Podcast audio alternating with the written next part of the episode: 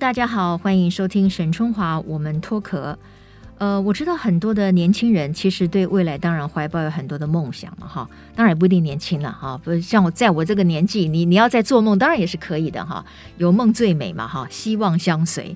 那现在很多的年轻人其实也都把那个焦点呢对准在这个媒体这一块。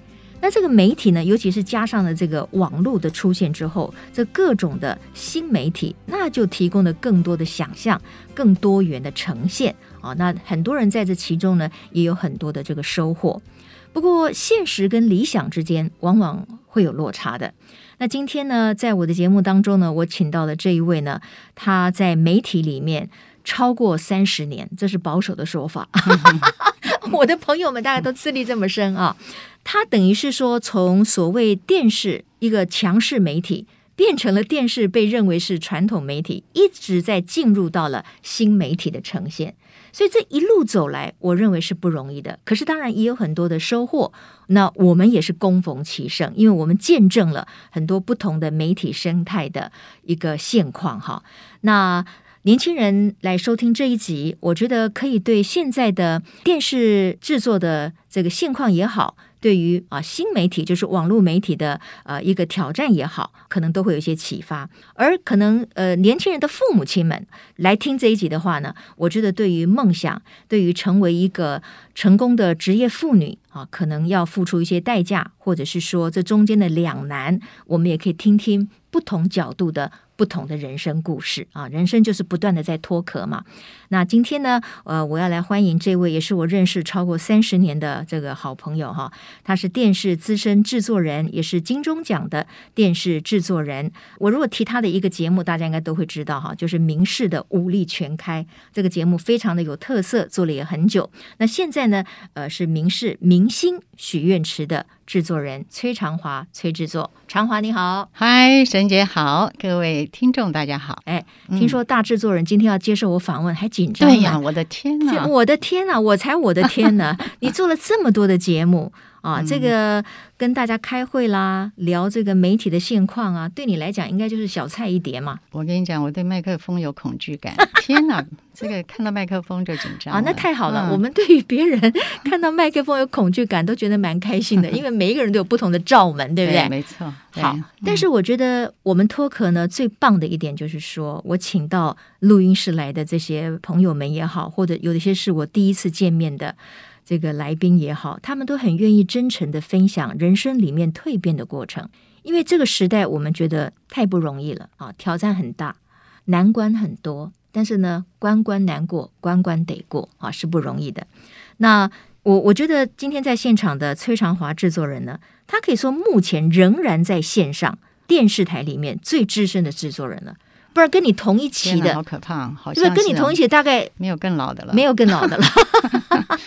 好，先说说你现在还在电视台制作叫做叫好的这个节目，你觉得现在是更难，还是你更得心应手？你的感觉？好，现在在民视做《明星许愿池》哈，它是一个传统电视台希望我们做一个年轻化的节目。嗯，那对我们来讲是一个很大的挑战，就是说。到底传统电视的观众他看不看年轻人？嗯哼，那因为这样，我们特别把这个节目呢，把它事先拉到网络上去。哦，对，就是节目还没开播，我们先在 YT 的频道，嗯嗯嗯，就是说成立一个节目的频道，是是，先在上面做这个试金石了，先先打一些 promo。嗯哼，那后来我们发现说。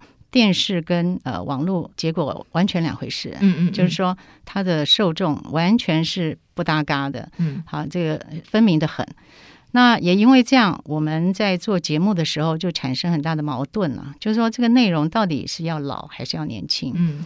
那我们就现在采取中和，就是说，可能我们会请这个老的，我们叫教授，嗯，啊，请年轻的叫学员，嗯，那互相之间希望在新旧有一些火花，嗯，或者是互相有一些学习，啊，制造一些呃综艺的效果。那目前是正在这么做，嗯，可是对我们来讲，就是呃，尤其是网络啊，我们是觉得好像一片大海。一开始我们非常的紧张跟害怕，嗯，就是说怎么去跨入网络。啊，对我们来讲是呃，完全是一个其实是恐惧的。嗯，那我们也去跟各种这个网络的朋友或者是公司事先做一些询问，但是当你跨进来以后，我觉得不用怕，嗯 嗯，因为我们在电视有一些的经验哈，其实它是互通的，是呃，就是说年轻人的世界，就是说更加的好像。就成就感其实来了，嗯，本来在电视好像大家都已经是，嗯，不要讲死水一滩了哈，好像就是说这个这个都做过嘛，什么都玩过了哈，没有什么新的火花。但是到了网络，你会觉得好像很多的这个呃事情哈是一个新的尝试，就是对我们来讲，我觉得我们又走入一个年轻人的世界，是很开心的。目前。哎，我觉得这个名师很聪明哈，就是说体认到了一个新时代的来临。所以呢，虽然是要做一个电视节目，可是他要求制作单位你们也要去开发网络上的年轻的观众。但是我觉得，就像你刚才说的，那个挑战在于说，你到底是要老的好，你还是要小的好？哦，你要大小通吃，这有可能吗？那你的制作费、你的人力、你的这个创意，是不是要两头烧呢？制作到目前为止，你觉得最大的困难到底是什么？其实一样，就是那个方向，好，节目的主旨到底在干嘛？嗯，越走就是越慌，越走越乱。呃，当然就是说，我们目前也就是把自己抓回一个中心思想，就是走年轻人的路线。好，我们暂时就是不能说抛弃，就是说希望让旧的观众有一些新鲜感或成长。那我们目前是朝向啊年轻人的角度。那因为做了网络，所以我们才发现说啊，所谓的网红好了。其实他们有时候也很想进到电视的世界里，嗯，对，所以其实这两边本来是不通的，嗯，那也因为有的制作单位跨足，互相的跨足，所以我觉得，呃，目前两边好像供需。有一点就是互相其实都很需要的。哎，我觉得这讲到一个重点哈，因为当我们在谈论这个新媒体的时候，因为它有很多可能性，那有很多的有才华的年轻人，不是这个前仆后继进到这个领域以来，对不对？那大家都不晓得说到底什么样才是 work，就是什么才行得通的。但是呢，现在会发现说，哎，你可能要先做。做了以后呢，你慢慢就会有一条道路出来。不过，呃，这个长华制作人就是说，因为很多人认为说啊，现在做电视很难做啦，因为这个年轻人都不看了嘛。就你的观察，年轻人真的都不看电视了吗？我的观察是不看，嗯，真的不看。其实我们现在算是就算中生代好了，我们都不太看了。嗯嗯嗯。所以我认为在呃电视节目，他拥有的这个比较资深的观众啊，嗯，他也不能放弃。有时候他们一昧的就是要追求广告了哈，就说我要年轻化，可是他也也要去顾及，就说要把原来的观众要 hold 住。嗯，那我觉得电视它还是有它强势的地方，其实它的制作费就算现在拮据，也比网络高。嗯。那如果他一昧的去想走网络的比较短小轻薄的节目，我相信他也就是说他立足点的基础会比较低，就更没有什么特殊没有竞争性了。嗯、所以反而他应该是更要做更大型的，嗯啊，网络做不到的节目，嗯，那才能够有独特性了，就是才会把年轻人找回来。是，当然了，这个就变成是经营者的两难哈，因为一方面他已经觉得说，哎呀，我的广告大饼已经不断的被新媒体分走了。现在呢，我就是说，在看不到收视率成长的情况下，我要砸大钱，好来做一个突破性的一个大节目。其实，我觉得所有的电视台都很害怕，这就变成有一点走向恶性循环哈。所以这个中间呢，可能创意啊，好，然后这个年轻的团队也很重要。那我知道，其实长华你的这个制作公司是利群，对不对？利群其实在台湾是一个非常老字号的制作公司，非常不容易哈。但是你们也不断的在吸收新的年。轻的人，也就是说，希望借由这种世代之间的交替，然后观念的互相的激荡出新的火花嘛。这一点你要不要就你的观察看看？哎，年轻人在投入了所谓电视，再加上 YT 这样子的平台之后，有没有给你感觉到，就是说，哎，这个确实是一个不错的组合？应该是说，我们电视哈制作单位在找这个找新人的时候，其实我们是好几刷之后才轮到我们。第一刷可能就是网络啊，网络其实它的需求量很大，嗯、所以它刷到后面呃，再来就是大型的制作公司，好、嗯，那我们算是不要讲中小型，资深好了，就是说我们其实接收到很多呃，现在新鲜人所谓找工作哈，我们都都是到最后了，就说啊找不到啊，没没应征到。下来的。那对我来讲，现在的年轻人能够适应我们现在所谓的传统电视的方式，几乎很我我已经快找不到了。嗯嗯嗯，就是说吃苦耐劳，然后能熬夜啊，嗯、然后对这个有高度兴趣，嗯，我觉得越来越少。也就是说，年轻人比较容易会被网络公司吸引走一轮。但是网络公司他们所提供的 pay 就是这个报酬，难道会比电视台的制作单位要高吗？我跟你讲。差不多，差不多，因为电视像我做这么多年，它、嗯、也没涨过，嗯、哦，然后大概都是一个，如果新人都是基本工资，嗯嗯嗯，那网络它门槛低，哦，那所以我也很鼓励，如果要做传播的，就是说影音不死，我觉得你只要会拍、会嗯写、会剪，你如果有这些基本功能啊、哦，你在网络上是。会有很好的发展。OK，就是说，因为电视是团体的这个这个工作，它需要一旁很大的人。可是网络可能一个人，嗯，他可以包办所有的工作。我们常说一个手机打败一个电视台。嗯嗯。所以呃，我觉得只要有兴趣的年轻人，反而现在我以前都说，哎呀，以前我们好辉煌啊，嗯，年轻人都享受不到，其实是错的。嗯，我们没办法进到网络世界，网络世界比我们还宽广。比我们还有发展，我觉得没错了。就是现代的年轻人，其实迎来了一个充满各种可能性的媒体时代。所以呢，你也可以一个人成就一个很棒的节目，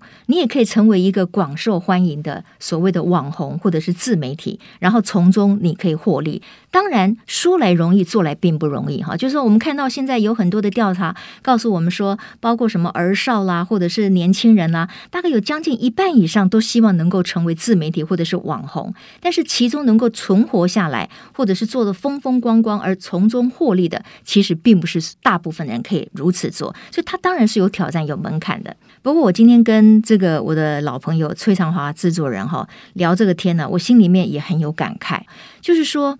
呃，媒体让我们这个躬逢其盛，我们进入到了一个新媒体时代。可是呢，我们这些资深的电视人，其实会感慨，就说：“哎，过去的那种好的电视节目的制作环境，好像回不去了。嗯”所以，我们很多人可能也失去了我们的舞台。但是呢，我们毕竟就是还要非常努力的为自己开辟一条新的路嘛。那我就想到那个长华制作人呢。呃，之前就是你女儿在那个要读大学的时候，哈，我印象很深刻，就是你居然坚决反对你的女儿填写传播的相关科系，因为你不希望她走跟你一样的路。你你为什么会这样子呢？那有人说做一行怨一行了，嗯，其实我觉得我是太了解这一行了。呃，我女儿因为耳濡目染，然后她也喜欢捡东西，也喜欢拍东西。嗯、那我也很害怕，我觉得天啊，你不要跟我一样。那他确实也跟我谈过，他想跟我走一样的这个传播啊、影音啊。可是我就坚决反对，嗯、是因为。我不希望他再跟我一样半夜熬夜，嗯哼哼啊，收视的压力啊，就是造成整个人的身心的负担。嗯，那我也不知道他的兴趣有比我浓吗？因为我是 我真的就是疯狂的爱电视，是是。而且还有一个就是电视啊，你在大学读任何行业，你都可以进来。对，我觉得他并不是一个否相关科系的一个行业。嗯，只要你有兴趣，你比较说学逗唱，比较灵活好了，你比较聪明或者你比较有组织性，我觉得任何行业都可以。嗯，所以我当初是希望你去读一个你可能未来可以从事的行业，万一你真的不得了，就是爱到哈不行了，你还是回得来的。嗯嗯嗯。那最主要是，我就说我们从年轻的时候，因为工作全心投入，所以在家庭上你就会比较忽略。那一直往下走，你就会觉得天哪，这个行业你没有亲人，你没有男朋友，你没有女朋友，你所有的工作伙伴就是你的公司。制作 team 啊哈，对，一年三百六十五天，天天在一起，日夜在一起。嗯嗯嗯。那我觉得可能也因为我自己是太狂热了，就是太顾公，所以把家庭这边真的是比较忽略了。嗯。有时候，有时候想想也会蛮后悔的，就是说，呃，两全可以吗？嗯啊，但是当然很多的因素了，所以我变成以现在走到这么后面。我会觉得有一点可惜，就是我当初把太多的时间，嗯，都放在工作上。我觉得哈，这一段心路历程，可能也是很多的职业妇女心里面的也也可以说是痛吧。可是当我们在人生就是说体力、活力、脑力最高峰的时候，其实对于职业，对你所热爱的工作，其实都是全力以赴的。那有的时候当然就是会顾此而失彼。可是常华，我刚才听到你就是说，你因为觉得太辛苦了啊，觉得这个工作已经把你压榨到一个地步，可能让你牺牲了你的家庭啦，或者是等等的。因此，你连女儿都不想让她进这个传播圈，听起来是都是负面的比较多了。可是你自己一个人在里面三四十年。我的意思是说，难道这不不也是你的成就感来源吗？我非常的开心，所以这个很矛盾了。矛盾，矛盾，就是说我一个人就像剪接好了，我就是三天不睡觉都可以。这个我见识过了，对，真的，就是如果剪接师剪完，我还要再重剪一遍，因为我觉得我剪的比他好。嗯啊，我觉得电视最后的防卫就是把菜炒好，就是要剪接。嗯嗯。呃，我最快乐的时候就半夜在剪接，这个也是很自虐吧？是是啊，就像节目，我们做了这么多，也做了一些大家耳熟能详的节目。嗯，那对我来讲，有时候听到别人说啊，这个某某节目很很好看，或者是很喜欢，那对我们来讲就是最大的成就感。对呀、啊，而且这个成就感其实对于呃崔长华制作人跟这个利群哈公司来讲，其实也是非常具体的，因为。呃，像武力全开哈，他不但叫好叫座，而且也为你们拿下了一座金钟奖，对不对？对。那之前你好像还有另外一座金钟奖是什么？呃，我们那个叫台湾孩子王，教台语的儿童节目。哦、儿童节目，对，对。所以当你看你站在那个金钟奖的舞台上，然后对于你这个制作的东西哈，获得了这么高度的肯定，那个成就感应该也很具体吧？很开心吧？呃，我觉得那天就一个字，就是爽，爽，爽，爽，爽。哎，我时常跟人家说，哦，原来爽是这个感觉。对，对，对，对。那当然，呃，也因为呃有这样的一些，就是有一些荣誉哈，就是也是支撑。那再来，也就是说，当现在来讲，我总觉得说。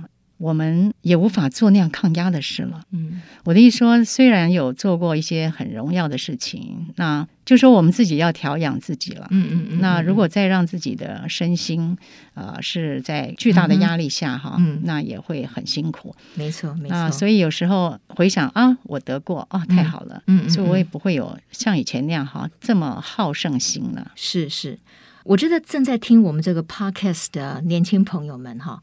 可以从崔长华制作人的心路历程当中，你要截取几个点。第一个呢，可能就是说，你进入到一个行业里面，尤其是进入到内容或者是传播，不管你走的是电视，或者是现在当然是更流行的是各种的新媒体，你要有真的足够的热情支撑你，因为你一开始不可能很顺利的。不是说你进入到了一个所谓的这个 content 的时代里面，你立刻就可以成为一个网红，然后成名得利，这是很难的。所以，如果你没有自己这么高的热情，就像这个崔长华制作人，他可以半夜自己再剪一遍，这是这种热情支撑他走了三四十年。这种对于工作的热情，我觉得不是每一个人都有的。所以，年轻的朋友们要好好的去想，你有热爱这个工作，你当然才能够去投入。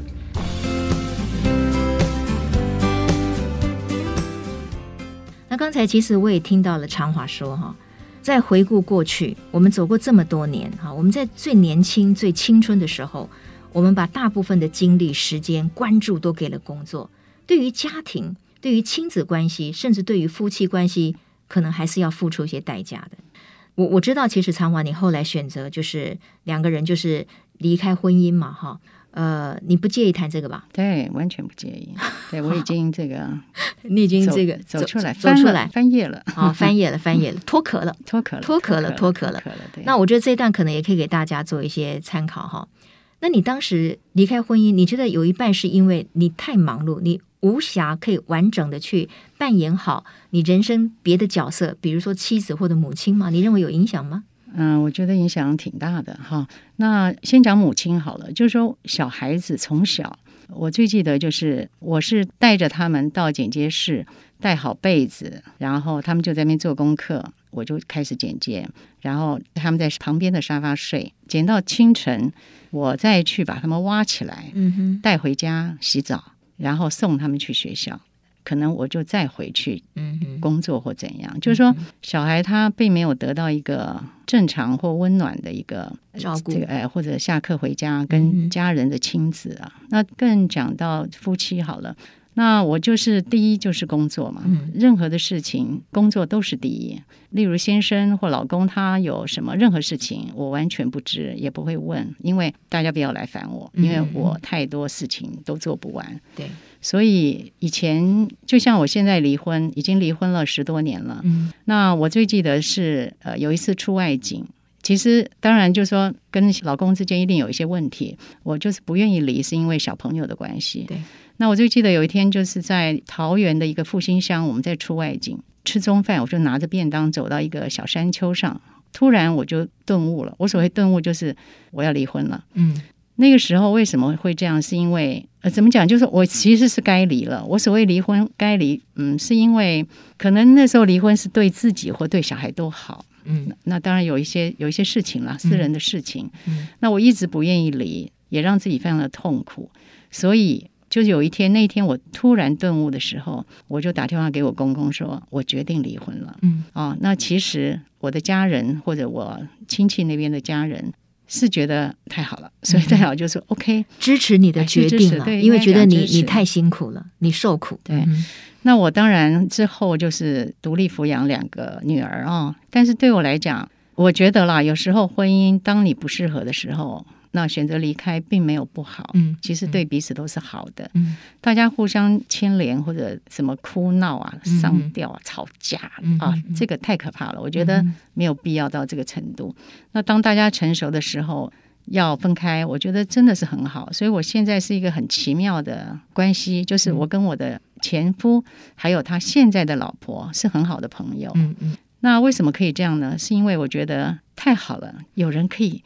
去照顾我的前夫，天哪，太好了！嗯、啊，我是很感谢的。那我觉得说，当你已经把这段感情，呃，整个是女生了啊，散掉以后，没有就是没有，嗯嗯嗯，没有破镜重圆，没有再回首，没有。对我来讲，可能也是很现实，就是说，没有了就是没有了，大家就是朋友。嗯，所以我我觉得我现在的关系是很好的，是是。其实，呃，这段心路历程哈，我想作为他的这个很接近的朋友，其实我们都是大概知道的。虽然我们有的时候也不见得会去谈这个话题哈，但是我们是看在心里。那我认为长华崔制作，他其实是一个。很懂得忍耐的女性，我觉得不管是在任何的世代里面，女性大概逃不脱这样的一个特质，就是我们面对很多事情的时候，我觉得我们的忍耐力跟我们的坚毅的这种精神，其实是超越男性的。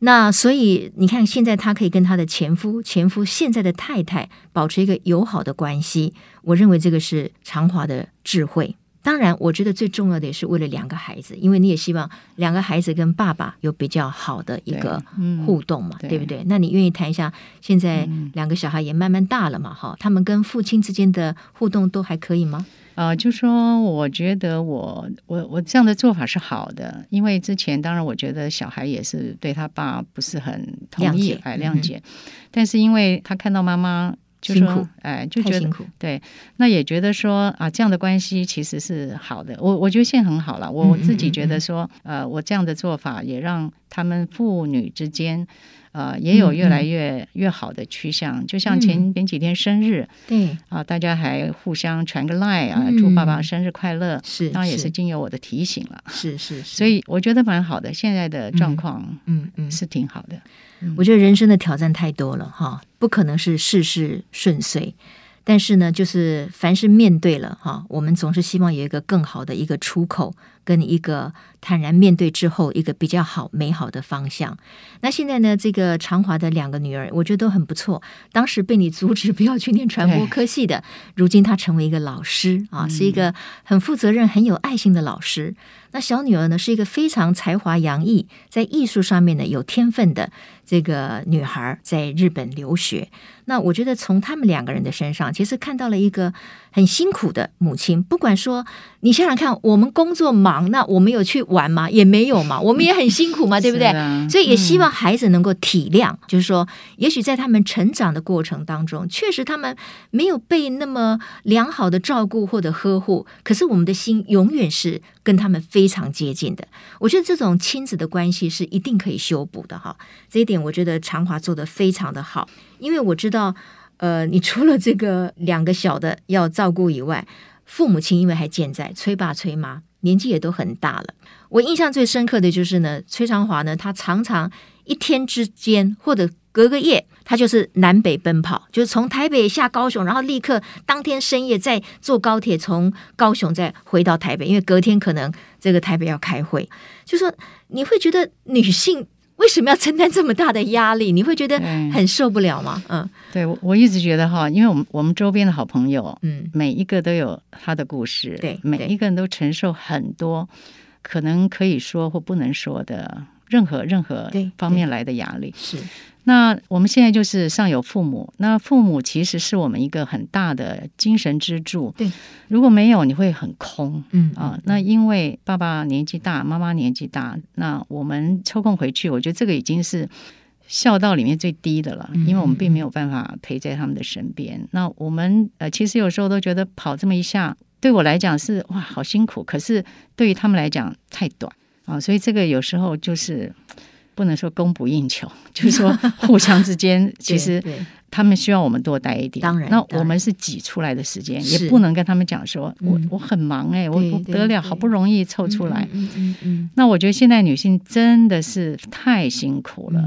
好，她不管是上有父母，下有儿女，还有公司，所以她在情感面、经济面。还有未来面啊，就是说那个心理的压力非常大，所以我时常我也跟沈姐讲，就是说我们很需要有一些哲理或精神的一些话语，对啊，来指导我们。因为我觉得现在很有时候会很茫然，就是你怎么往下走，因为都是阻力，有时候都是。可是当然有一些我们必须要有一些智慧，让自己啊是对自己好。我觉得对自己好这件事要怎么做？有时候是你你想不到，你说到底是吃一顿是对自己好，还是怎么样？就是说，我觉得现在的女性很需要一些对对啊明灯或者是一些好朋友，嗯，好，大家在聊天中让大家有一个出口，或者是有一个方向，嗯嗯嗯，心灵里面的依靠哈，我觉得非常重要。但是这一点呢，有的时候又是最困难的。那尤其是岁月本身也是个压力。刚才昌华讲到了。家庭的结构里面，你看西老扶幼，对不对？那有些时候可能还你你现在是因为这个离开了嘛，就你没有另一半的烦恼。对，那大部分人可能对对少一个 烦恼。那我们有的时候还要对付另一半，对，对不对？好，就说这个每一个关卡都是不容易的。我我那天也是在跟长华聊起来哈，就是说，哎，那我们怎么样可以给心灵上找到一个慰藉呢？我们如何能够面对明天的时候？内心里面还是正能量饱满的啊，这个也是一个考验呢，不容易哦。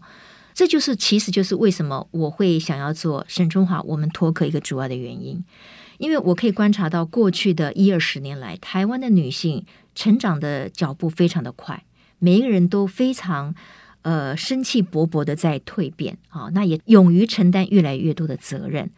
可是这些的心路历程，我觉得是非常动人的。我们彼此分享，就可以给彼此一些力量，对不对？呃，有所不足的地方，我觉得我们当然还要继续的去面对。好，那我们也从别人的故事，从自己的遭遇里面，好，我们就要去堆叠那个内在里面的智慧跟力量，这个是很重要的。所以今天我非常感谢哈，非常感动这个我的好友崔长华制作人哈带来的这么。其实他讲的比我想象要多，是因为我本来不太敢问他太私人的问题哈，因为我我很了解他。那有的时候我们内心有一个很 private 的部分，很私密的部分，我们其实是不太敢讲的哈。但是我就觉得说，来到沈春华，我们脱壳的这些现代女性朋友，真的是无私而勇敢，那也代表了他们的智慧，还有愿意分享啊这样子的一个态度，我觉得太好了。我相信长华今天的这一段心路历程，一定也会鼓舞我们很多的女性，不管她是在什么样的年岁，她是做什么样的工作，她的家庭的状况是怎么样。因为时间其实也差不多了哈，但是呢，很想跟长华继续聊下去，尤其是我们要共同来面对你提出来的那个问题。就是当现在的妇女，我们承担更多的责任，然后我们面对未来，我们既有岁月的压力，还有这个所谓生活的成就感的要去完成，还有要对我们爱的家人啊，希望他们也越来越好，这个都是压力嘛。我们也希望他们越来越好。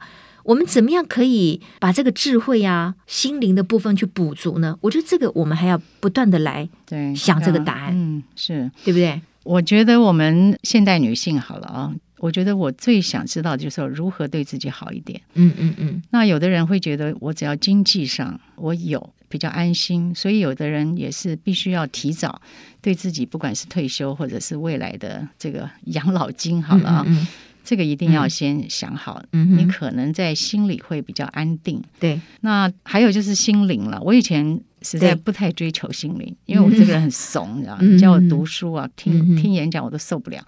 可是我越来越觉得那个心灵的播种，好了，这个很重要，很重要。那。怎么样让人心定？那我最近也在讲说，呃，我也很羡慕有人有宗教信仰，嗯嗯，因为那也是让你心灵心定的一个方式。嗯。那我觉得我们年纪这个稍长的人。呃，要追求一个是经济的自我运用，嗯哼，呃，再来就是一个心灵的成长，对，对这个很重要。嗯哼哼，好，我觉得我们就是朝向这个方向，不断的再去发掘更多的故事，然后我们彼此给，就是我们大家一起来交流哈。我们也希望在我们的沈春华我们脱口的这个原地里面哈，我们透过声音，透过我们真实的故事，我们可以给彼此慰藉。那刚才呢，长华给我们的一个问题就是说，到底现代女性要如何对自己好一点。过去我们说，哎，很简单呐，哎，我们买几件漂亮的衣服啊，我们吃个大餐呐，啊，我们去做一趟出国旅游啊，这些是我们过去想得到，也是我们可以达成的这些情况。但是呢，你做了这些事情以后，你可能还是没有得到那个心灵的满足。所以，更高一个层次的心灵的满足，其实是还要更多的这种功课。我觉得要不断的去修为才可以的哈。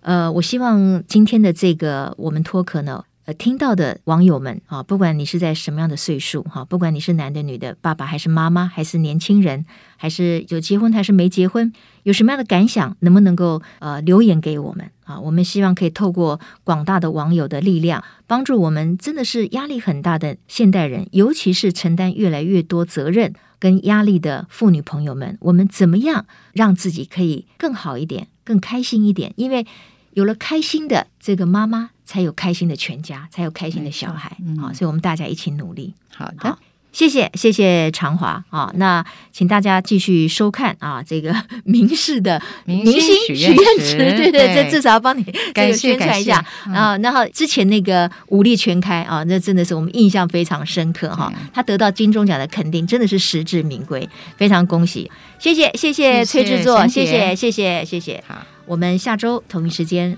沈春华，我们脱壳空中再会，拜拜，拜拜。